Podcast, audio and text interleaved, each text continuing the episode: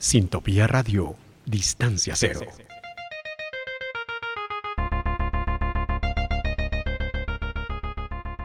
Reciba el fin de semana bien informado, Con Rubik, choque informativo.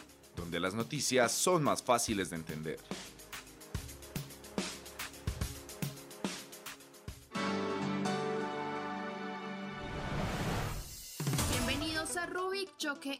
Informativo en nuestra sexta entrega de podcast en épocas de aislamiento. Comenzamos con una noticia económicamente negativa, ya que los entrenadores de las escuelas y clubes de patinaje en la ciudad están en crisis económica y el distrito no les genera ningún tipo de ayuda.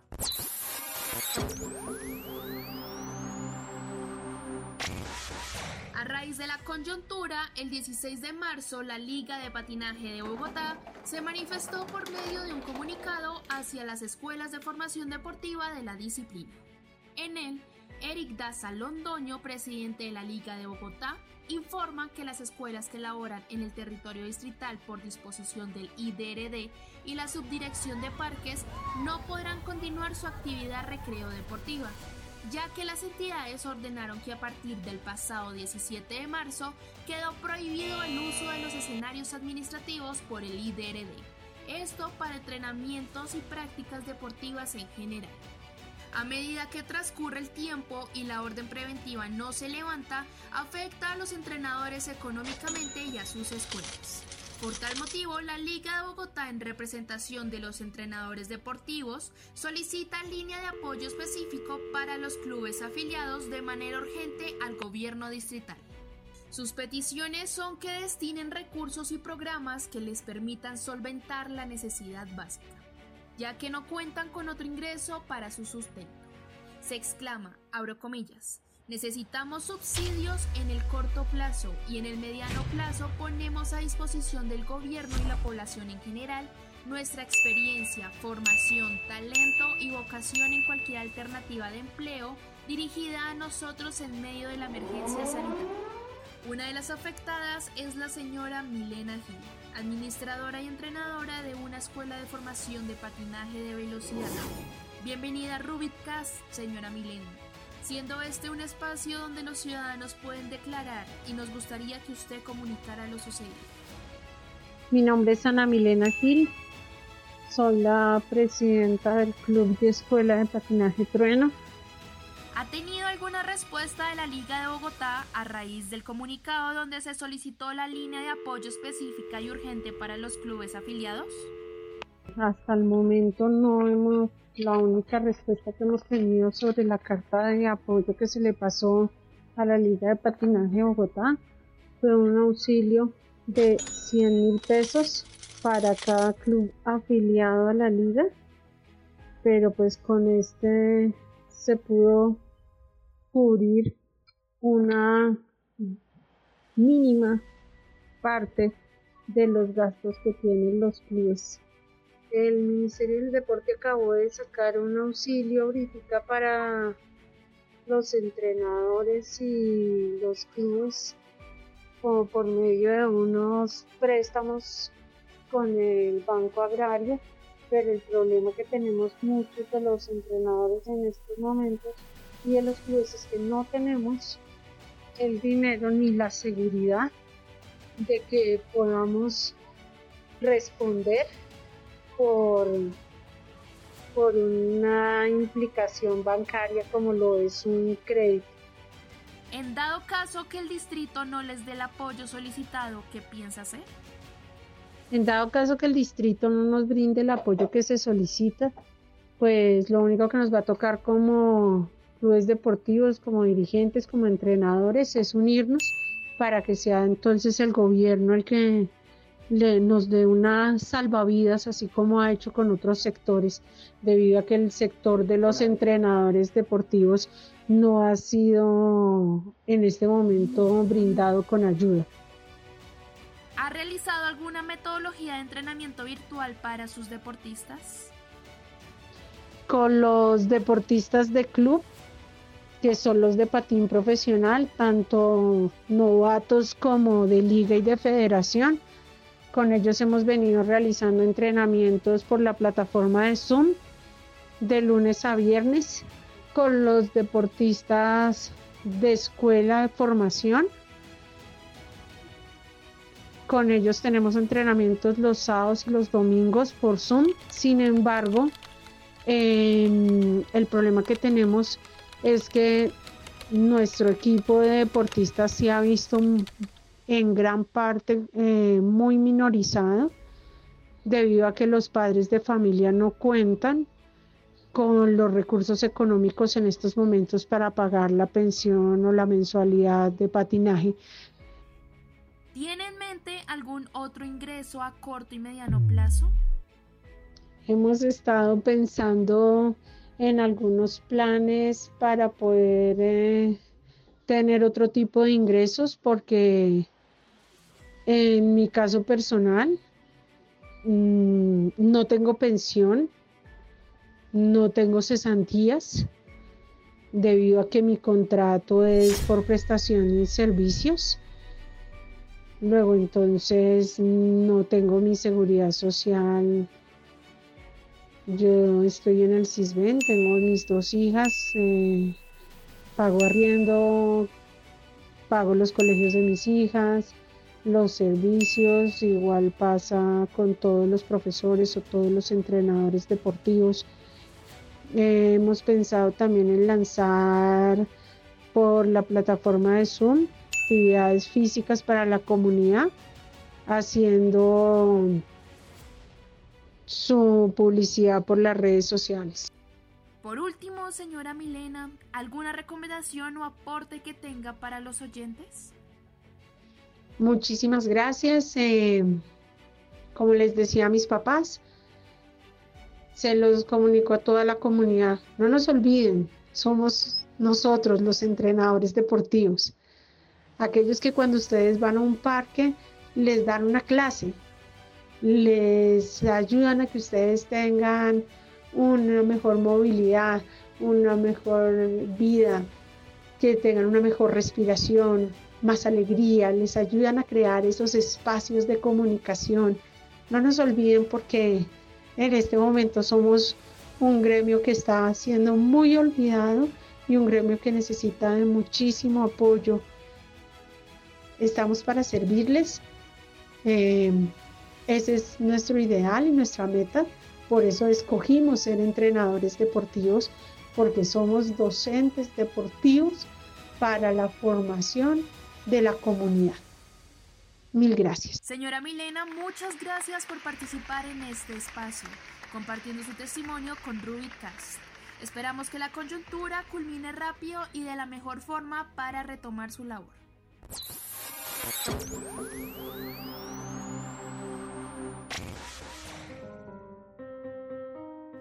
Comerciantes barriales de la localidad de Engativá cuentan su experiencia frente a las ventas y nuevas modalidades.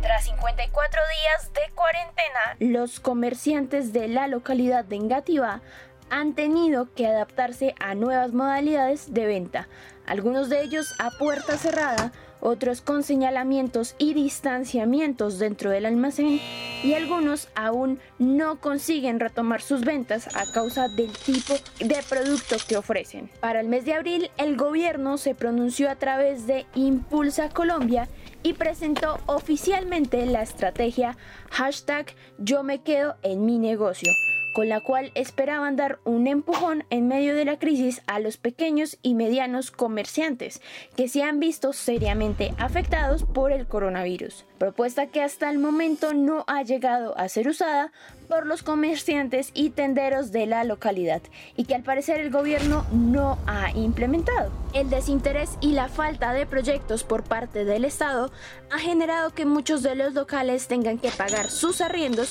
con préstamos familiares o inclusive con las pocas ventas que han logrado obtener, puesto que las pérdidas son a veces superiores a las ganancias. Ruitcast se contactó con cuatro comerciantes que responderán a nuestras preguntas de manera simultánea. Nuestro primer entrevistado es Iván Camargo, propietario de Supermarket, un mini supermercado ubicado en el barrio San Marco. En segundo lugar está Supermalle, un mini supermercado ubicado en el barrio Santa Lenita y su propietaria optó por no dar su nombre propio. Cabe resaltar que ambos negocios manejan la modalidad de puertas abiertas. La tercera entrevistada es Julia Velázquez, quien atiende su miscelánea y papelería Arcanos a puerta cerrada y por encargos. Ella está ubicada en el barrio San Marcos. Finalmente, Absalom Forero nos cuenta su dificultad con apps carpintería y ebanistería, ubicada en el municipio de Engativá. Teniendo en cuenta la descripción de nuestros cuatro invitados, le damos la bienvenida a Rubitcast, un espacio donde los ciudadanos tienen voz. Para empezar, nos gustaría saber de qué manera se han visto afectados sus negocios a causa de la cuarentena. Eh, mi nombre es Carlos Iván Camargo, llevo aproximadamente tres años con este negocio. Bueno, hay varios puntos. Primero que todo, eh, la parte económica de las personas ha bajado mucho y por lo tanto pues las ventas bajan. Lo segundo, eh, la gente prefiere ir a, a, grandes cadenas o a tiendas de conveniencia como de uno, ahora justo y bueno. Y lo tercero, que algunos proveedores han, han aprovechado la circunstancia para subir, subirle a los precios de algunos artículos. Eh, yo pago arriendo en este local. Claro, sí, creo más de un 50%. Sí, ahorita pues el aislamiento por niños que no vienen acá a comprar y pues los adultos guardados allá como también. Mi nombre es Julia Velázquez Pineda y llevo en este negocio más o menos 17 años. Se han bajado las ventas como en un 60%. Mi nombre es Absalón Forero. Tengo 35 años con este negocio. Eh, la cuarentena me ha afectado terriblemente debido a que no he podido trabajar en forma porque no tenía nada que hacer en ese momento y la gente pues no ha mandado a hacer nada por lo que están quietos. Eh, de otra manera, las ventas no he podido no he podido tener ventas porque nadie me ha llamado en este tiempo por la cuarentena. Teniendo en cuenta las dificultades que nos describen, ¿de qué manera ha adoptado las ventas para poder sostenerse económica y productivamente? Eh, me ha tocado moverme, eh, hacer, dar promociones, incentivar a la gente para que compre, administrar muy bien los recursos que tengo para, para poder solventar las, los gastos. Viéndome, yo y mi familia pues que tienen de pronto posibilidades me pueden colaborar ahí. Pues no, solo lo que el colegio deja las guías, entonces a media puerta. ¿Sus negocios y productos han adoptado medidas de seguridad y salubridad? Eh, sí, primero que todo eh, colocamos letreros donde, donde le indican a la gente que por su salud eh, es mejor usar el, el, tapabocas. Coloqué una cinta de seguridad para que la gente eh, mantenga la, la distancia y pues entre cliente y cliente tran de a una persona y también conservando la distancia pues conmigo, con la persona que está atendiendo en ese momento. Está limpiando con agua y jabón y alcohol, eh, limpiando los productos también con una toallita con jabón y cloro y la, después las paso allá. Sí, desinfectar todo lo que entra y lo que sale también. El gobierno colombiano en el mes de abril desarrolló una propuesta para realizar el proyecto Yo me quedo en mi negocio, el cual tiene la visión de apoyar a pequeños y grandes comerciantes. ¿Ustedes conocen sobre esta estrategia o inclusive son partícipes de esta? Pues realmente no, no, no he recibido ningún apoyo y no conozco ningún apoyo digamos, para, para las, los tenderos o para las pequeñas tiendas de barrio? Pues hasta el momento no. Hasta el momento nada. No, ninguno. Muchas gracias por participar en este espacio a nuestros cuatro entrevistados compartiendo su testimonio con Rubicas. Esperamos que la coyuntura y diversas dificultades puedan mejorar para que sus negocios sigan funcionando y puedan restablecer su normalidad. Esto fue todo en Rubicast sexta edición. Recuerden que este podcast informativo fue realizado por Rubik Choque Informativo, en las voces de Lorenzo Lórzano y quien les habla Angie Pacheco, con la participación de Milena Gil, Carlos Camargo, Julia Velázquez, Absalón Forero y la tienda Supermalle. En la producción, Diego Huertas y Michelle Celis para ACN y Sintopía Radio. Ahora recibirá el fin de semana bien informado, Esto fue Rubik, Choque Informativo. donde las noticias son más fáciles de entender.